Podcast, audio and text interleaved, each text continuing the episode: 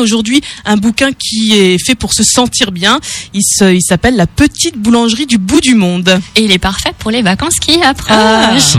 C'est l'histoire de Polly Waterford qui doit quitter sa ville de Plymouth afin de, ben, en fait, de tout quitter. Elle plaque tout parce que euh, son mariage euh, prend la- prend l'eau, pardon.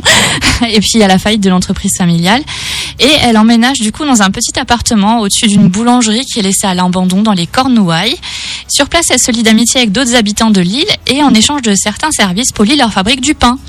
Et du coup, ça va faire de l'ombre à la vraie boulangère du village, dont la nourriture est immonde au passage. Donc c'est un feel good book, c'est-à-dire un livre qui fait du bien, idéal à lire cet été par exemple. Et avec le roman de Jenny Colgan, on tombe complètement sous le charme de cette île à moitié déserte. Les personnages sont attachants et on se verrait bien à table, au bord de la jetée, en train de déguster toutes les douceurs concoctées par Polly. C'est avec un soupçon de romance, un nouveau départ et pas mal d'humour que l'auteur nous donne déjà l'impression d'être en vacances. Si jamais vous lisez cette histoire et que vous l'appréciez, sachez que Jenny Colgan a écrit une suite avec une saison à la petite boulangerie et Noël à la petite boulangerie. Oh, la petite boulangerie du bout du monde, le à la livre du jour, Voilà.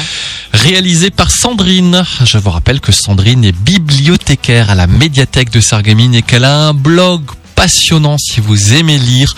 Euh, allez découvrir comme dans un livre.fr. Sandrine, merci beaucoup. Et puis, on se... Alors, est-ce que vous serez présente, vous, à la Saint-Paul euh, ce week-end? On pourra vous voir? Je vais essayer d'y faire un saut. à, ouais. à titre privé, il n'y a pas de À stand. titre privé. Voilà. Euh, alors la médiathèque, euh, il y aura le bibliobus le Voilà. dimanche avec des histoires, des contes. Waouh, ça va Ouais. être chouette ça. Merci Voilà. beaucoup Sandrine et puis à jeudi prochain. À jeudi À jeudi. prochain.